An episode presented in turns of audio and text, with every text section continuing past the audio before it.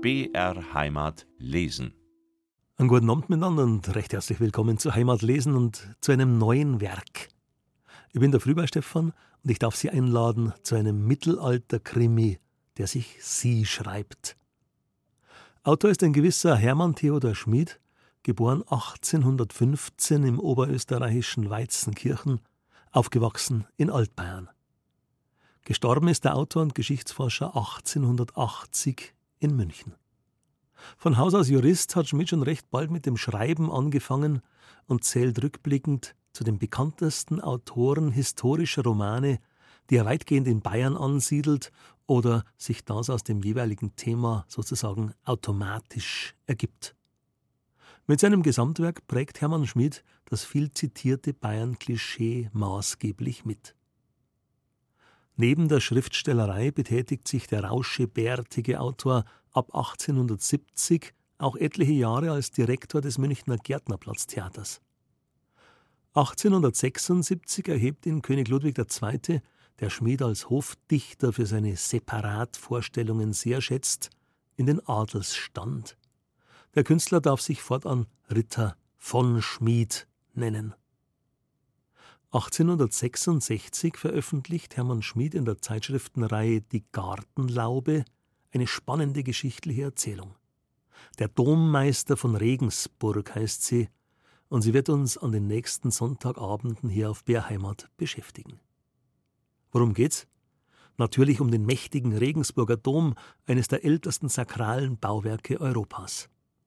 Und um einen seiner bekannteren Baumeister, Wolfgang Rohritzer, der entstammt der Bildhauerfamilie Roritzer, deren Mitglieder nachweislich von 1411 bis 1514 in leitender Position den Regensburger Dom mitgestaltet haben.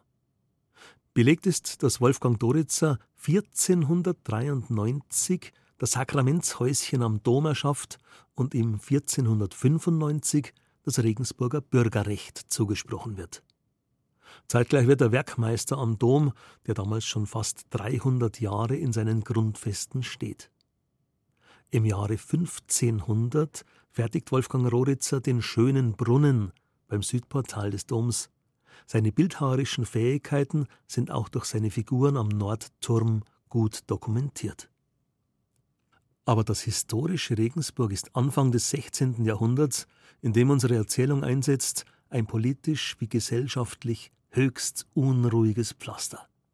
Soziale Unruhen heizten die Freie Reichsstadt auf, sie hatte sich damals von kirchlicher und herzoglicher Herrschaft weitgehend befreit.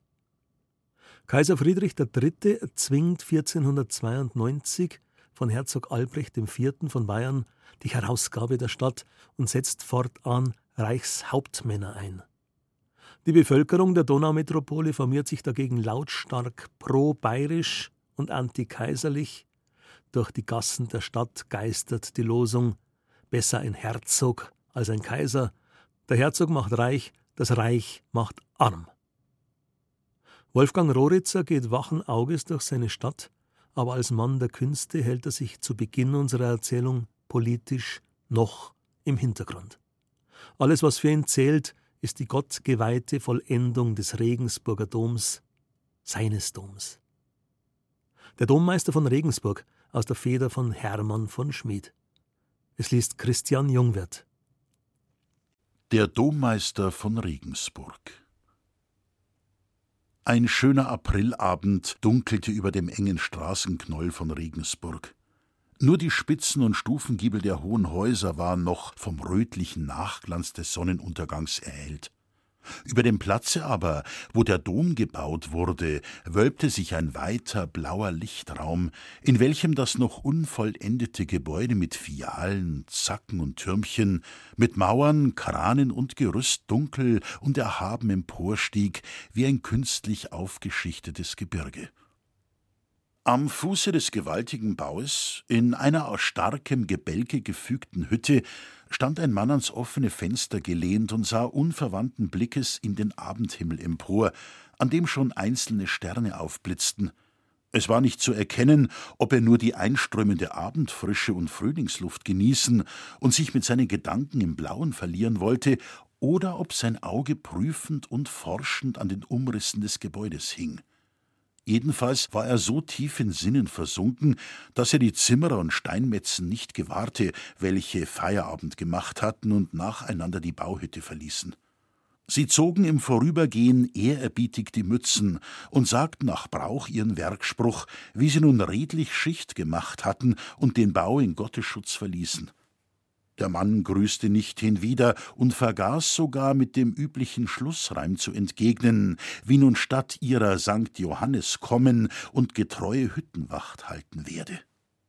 Es war eine kräftige, wohlgebildete Gestalt im ersten Mannesalter, in einen dunklen Koller gekleidet, über den ein weiter Ärmelrock mit Verbrämung von Marderpelz geworfen war. Eine ähnlich aufgeschlagene Mütze saß keck über der männlich offenen Stirn und den kühnen, scharf blickenden Augen. Langes, dunkles Haar fiel kunstlos auf Nacken und Schultern, und nur an den Schläfen waren die Locken schon mit einem leichten Silberanfluge bestreut. Unweit davon, hinter dem Werktische, stand ein anderer, in allem so ziemlich das gerade Widerspiel des Ersteren ein feines Männchen, von hagerer Gestalt in eine warme Pelzschaube gewickelt, wie zum Schutze gegen eine Erkältung durch die Frühlingsluft, welche abendlich frisch durch das Fenster hereinwehte. Das Gesicht war hager und bleich, aber von klugem Ausdruck. Gleich den zarten Händen und dem kostbaren Sammetwams mit dem Mäntelchen darüber verriet es, dass der Mann nicht in Werkstatt oder Lager als Kriegsmann oder Bürger gelebt, sondern seine Tage als Gelehrter in der Stube verbracht haben musste. Auch er schien weder Auge noch Ohr zu haben für das, was um ihn her vorging, und war ganz in das mächtige Pergamentblatt vertieft, das auf dem Tische vor ihm ausgebreitet lag und worauf der Dom gezeichnet war, wie er einmal fertig dastehen sollte. Ein wunderbares Gebäude, rief er endlich, indem er mit dem Finger leichthin die Linien des Planes beschrieb. Ist allerdings schwer zu entscheiden, was daran fürtrefflicher, ob die innern Hallen mit den gewaltigen Säulenbündeln und den luftigen Kreuzgewölben oder die äußere Zier und Pracht und die Keckheit, mit der die Türme sich über die Kirche wie bis in den Himmel hinein erheben. Solches zu betrachten, ist ein wahrhaftig Labsal für ein kunstsinnig Gemüt und möchte unsereins wohl die Glücklichen beneiden, denen es verstattet sein wird, das vollendete Werk zu schauen und sich daran zu ergötzen. Der Mann am Fenster schwieg einen Augenblick und sah noch fester nach den Türmen empor, deren stumpfe Häupter noch um manches Stockwerk von dem Punkte ferne waren, wo das Aufsetzen der ihnen bestimmten, durchbrochenen Steinkronen beginnen sollte. Ein schöner Wunsch, Herr, sagte er dann, und doch wollt ich mir's genügen lassen, so jemand es vermöcht, und könnt mir nur die Gewissheit geben, dass der Dom wirklich einmal vollendet dastehen wird. Zweifelt ihr daran? rief näher tretend das Männchen im schwarzen Wams. Ist doch das Hauptgebäude bereits vollendet, Schiff und Chor, Abseiten und Giebel sind fertig und schon mit allerlei Schmuck verziert wird doch schon Amt und Predigt darin gefeiert, mit Gesang und Orgel, also dass schier nur noch die Türme auszubauen übrig scheint. Nur noch die Türme? entgegnete der Mann mit leichtem Spott in Ton und Gebärde. Das bedünket euch wohl gar ein gering und leicht fügsam Werk. So ihr das vermeinet, seid ihr im argen Irrtum, Herr. Dass Schiff und Chor fertig sind, dass sie schon predigen können und Messe lesen, darin steckt eben das Übel. Sie haben, was Sie unerlässlich bedürfen. Wäre es wohl das erste Mal, Herr, dass man sich damit begnügt? Dass der Eifer erkaltete für die schöne Zier? Dass man für entbehrlich hält, was nicht völlig unumgänglich ist? Ihr seid wohl zu ängstlich, rief das feine Männchen und wickelte sich eifrig noch tiefer in seinen Pelz, als wollte es andeuten, wie sehr ihm das Schließen des Fensters erwünscht wäre, durch das es immer noch kühler hereinstrich. Wie lange ist es doch, dass mit dem Bau begonnen ward? Seht ihr dort drüben den mächtigen Steinblock in der Ecke des alten Kreuzgangs? Darauf ist zu unterst die Jahreszahl 1275 eingegraben. Damals, es war gerade um dieselbe Zeit im Jahr, war die alte hölzerne Kirche, von der die Chronika meldet, vom Blitz getroffen worden, und ein Regensburger Kind, Herr Leo Dundorfer, der es bis zur Bischofsmütze gebracht, der legte den Grundstein. Und jetzt stehen wir im Jahre des Herrn 1514, sagte der Hagere bedächtig rechnend vor sich hin. Also nicht volle dreihundert Jahre sind vergangen, seit die Gemeinde von Regensburg sich eines solchen Riesenwerks vermaß. Was ist diese Zeit für diesen Bau? Wie ein achtes Weltwunder steht er jetzt schon da, wie ein ewiges Denkmal, was der feste Wille vermag und der gläubige Sinn. Und vor allem die Eintracht, setzte der andere mit bedeutsamem Nachdruck hinzu. Sollt es daran gebrechen, in dem reichen, mächtigen Regensburg? fragte der Hagere staunend entgegen und trat mit weit vorgestreckten Armen rasch an das Fenster, weil der Mann Anstalt machte, noch einen Flügel desselben zu öffnen. Wollt es auch nicht übel vermerken, so ich euch ersuche, das Fenster zu schließen? Ihr möget wohl an derlei gewohnt und dafür gehärtet sein, dieweil mich mein asthmatisches Leiden zwingt, alle Verkühlung zu meiden. Soll geschehen, Herr, erwiderte der Angeredete. Wollt euch nur Gelegenheit geben, auf die Frage, so ihr eben gestellt, die Antwort recht deutlich von außen zu hören. Horchet einmal. Durch die inzwischen völlig eingetretene Dunkelheit erscholl von draußen her wüstes, verworrenes Geschrei, vermischt mit Waffengeklirr und einzelnen scharf gellenden Glockenschlägen. Ihr müsst nicht lange in deutschen Landen und noch kürzere Frist in Regensburg sein, Herr, fuhr der Mann fort, indem er das Fenster schloss, sonst wüsstet ihr, dass das nicht mehr die reiche, mächtige Stadt ist, die ihr in Gedanken haben mögt. Die drei Säkula sind nicht darüber weggezogen, ohne gar manches zu ändern. Der Gemeingeist ist erloschen, Rat und Bürgerschaft liegen miteinander seit Jahren in Hader und Zwietracht, und drüber haben sie's versehen, wie die gierigen Nachbarn uns allmählich eingebunden und eingeschnürt haben, dass wir uns nicht mehr regen können. Die Bürger können und wollen nicht mehr steuern, denn das reiche Regensburg ist verarmt. Die Christenheit aber ist lau geworden im Glauben, und darum ist auch das Gnadenbrünnlein versiegt, das der Papst im Dombau verliehen. Die Ablasspfennige fließen nur mehr tropfenweise. Der Hagere schüttelte bedächtig das ernste Haupt.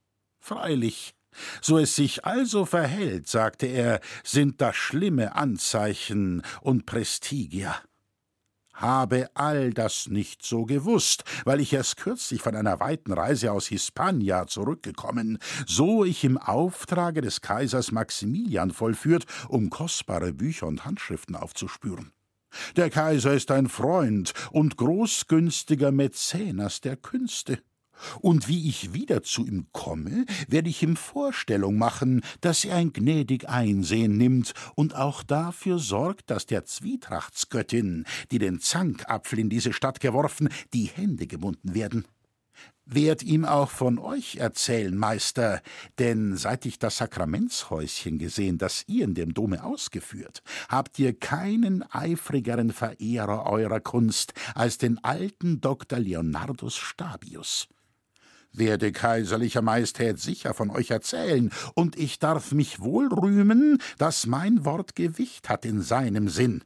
Ist er es doch gewesen, der mich mit aller Gnade überhäuft, auch eigenhändig vor dem ganzen kaiserlichen Hofe als Poeten gekrönet hat? Sag doch, Meister, Seid ihr nicht der Nachkomme des berühmten Steinmetzen Roritzer, der am Stephansdom zu Wien mitgeholfen und das Beste getan bei der Lorenzer Kirche in Nürnberg? Es war mein Ahn, Herr Stabius, entgegnete der Meister und hieß Wolfgang wie ich. Mein Vater Matthias Roritzer ist nach ihm Dommeister gewesen.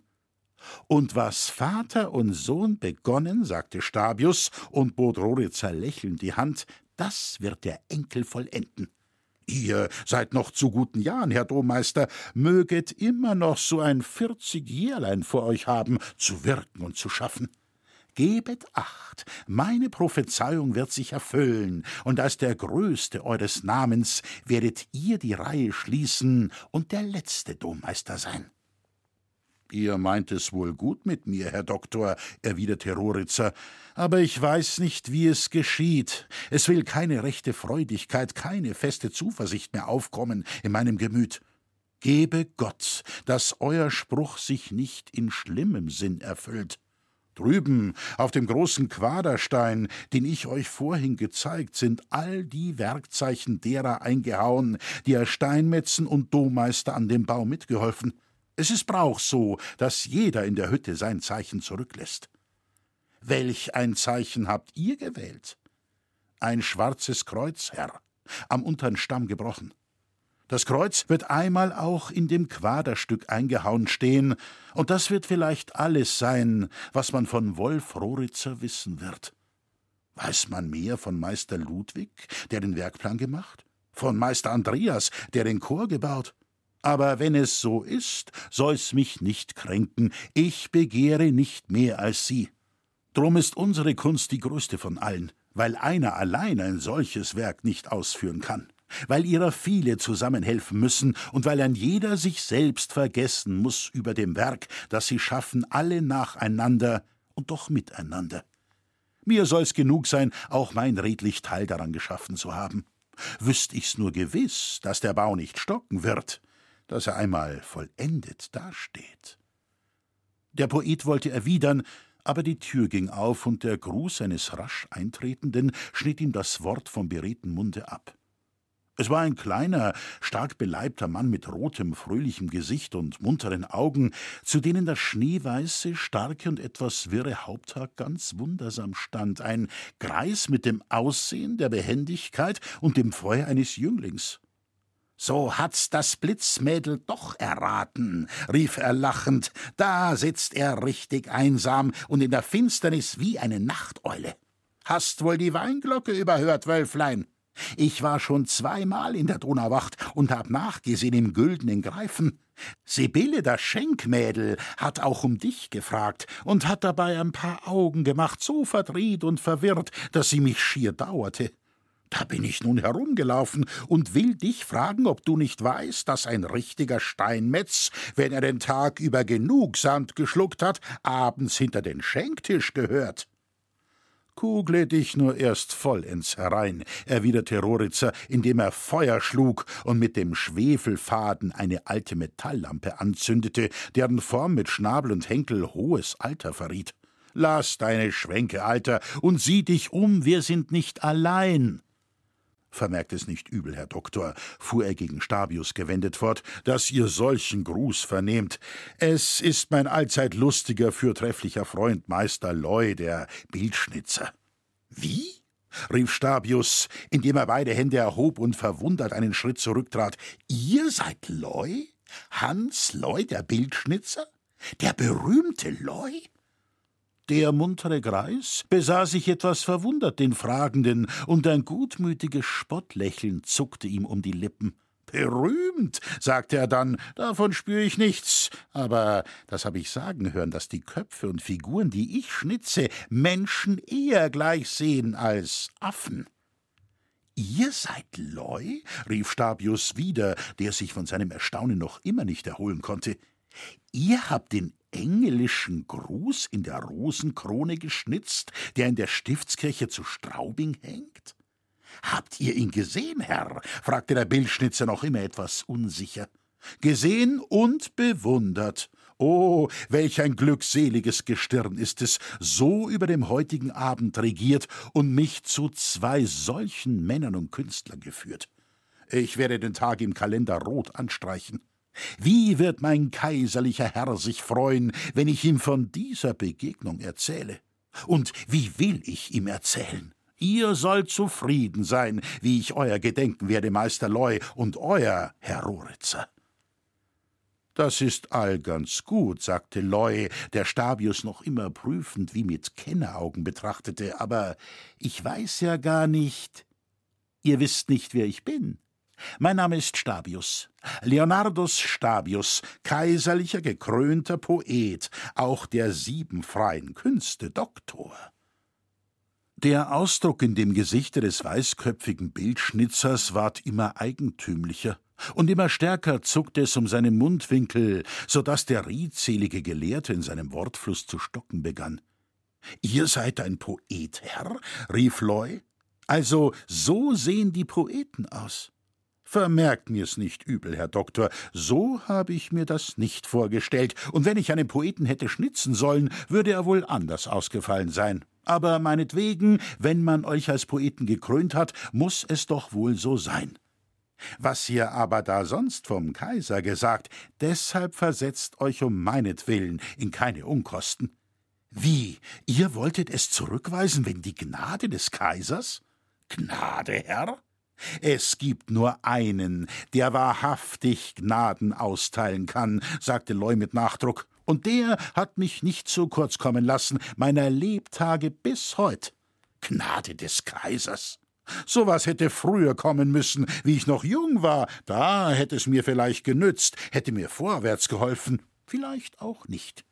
Jetzt hab ich mich selber zu dem gemacht, was ich bin, da will ich mir von niemand mehr da reinpfuschen lassen, und wenn's der Kaiser wär. Was ein alter Kerl für die paar Jährchen bedarf, die mir noch aufgehoben sind, das wird reichen für ein Wams und für einen täglichen Trunk aus dem Mittelfestlein. Mehr brauch ich nicht. So ihr aber dem da förderlich sein wollet, Herr Poet und Doktor, so ihr etwas zu tun vermöget für Wolf Roritzer, den Tumpmeister. Solches bin ich schon des eifrigsten gesonnen. Dann seid ihr mein Mann. Seht, ich will es euch nur sagen, der Junge da, das Wölflein hat's mir angetan, er ist mir ans Herz gewachsen, und wenn ihr mir den beim Kaiser so recht herausstreichen wollt, dass ihr ihn in die Höhe hebt vor allen andern, so werdet ihr euch keine Schande, dem alten Leu aber eine herzinnige Freude machen. Und wenn ich einmal einen Poeten zu schnitzen bekomme, will ich das Muster von euch nehmen. Roritzer hatte lächelnd zugehört und noch einige Werkgeräte in Ordnung gebracht. Ei, ei, du liebe Eitelkeit, rief er jetzt. Nun spricht er immer von mir und meint doch nur sich selbst. Mich will er herausgestrichen haben, nur damit man wissen und davon reden soll, dass er mein Lehrer war. Nun, und wenn es so wäre, du Gelbschnabel, erwiderte Loy und stemmte beide Arme in die Hüften, du brauchst dich dessen nicht zu schämen, hast was bei mir gelernt, meine Schulmeisterei hat dir wohl genützt. Freilich, du hast es auch verstanden, sie dir zunutze zu machen. Ich bin stolz auf dich, mein Wölflein. In allen Bauhütten der Welt ist kein Meister, der dir das Wasser reicht. Ihr müsst dem alten Plauderer nicht hören, unterbrach ihn Roritzer, indem er dem Gelehrten näher trat. Wenn er hinzukommt zu schwatzen, stehen wir morgen früh noch hier. Kommt, Herr Doktor, wir wollen fort in den Greifen. Es ist ein ganz ehrbares Zeichen. Wir wollen beim Becher noch ein Stündchen verplaudern. Solches ist nicht meine Art und Gepflogenheit, erwiderte sich sachte zurückziehend der Doktor. Ich bin gewöhnt, abends mein einfach Süpplein zu genießen und dann noch den Studien zu obliegen und der edlen Poesie. Nichts da, Herr, rief der Bildschnitzer, indem er seinen Arm unbedenklich in den des Gelehrten legte. Im Greifen sollt ihr das richtige Süpplein kosten, so zur Poesie tauget, und ihr werdet sehen, was wir hinterm Humpen in einer Viertelstunde mehr Gescheites fürbringen, als ihr in einer ganzen Nacht zusammenstudiert. Aber Loi, rief Roritzer missbilligend. Still, Junge, entgegnete dieser lachend, nicht geknurrt, Wölflein. Mach, dass wir fortkommen. Die braune Sibylle lugt sich sonst die Augen aus nach dir. Nimm deinen Mantel und gürte auch den Stoßdegen um. Wir können ihn vielleicht brauchen. Was, wie? rief Stabius ängstlich. So steht es in Regensburg? Man hat Waffen nötig auf offener Straße, mitten in der Stadt? Es ist nicht anders, erwiderte Loy, aber sorgt nicht, Herr, unser einem geschieht nicht leicht was zuleide, auch wollen wir klüglich einen Umweg machen, es führt ein jeder Weg nach Rom, warum nicht auch in den güldenen greifen? Aber was gibt es denn schon wieder? fragte Roritzer, während er sich rüstete. Was wird es geben? Die Schreihälse, die Wachtanzen sind wieder einmal los und brüllen vor dem Rathaus und dem Goliath, dass es einem das Gehör verschlagen könnte. Mich wundert, dass man es nicht bis hierher hört. Sie haben den Lieskirchner in der Arbeit, der ist Ihnen wieder einmal durch den Sinn gefahren. Lieskirchner? Der Stadtkammerer? Als ob es zwei solcher gäbe. Sein Hochmut hat Öl ins Feuer gegossen. Du kennst ihn ja. Ist ja dein bester Freund, wenn du von hinten zu zählen anhebst. Was schwatzest du wieder? rief Roritzer unwillig. Ich bin dem Kammerer nicht Feind, aber ich will nichts zu schaffen haben mit ihm.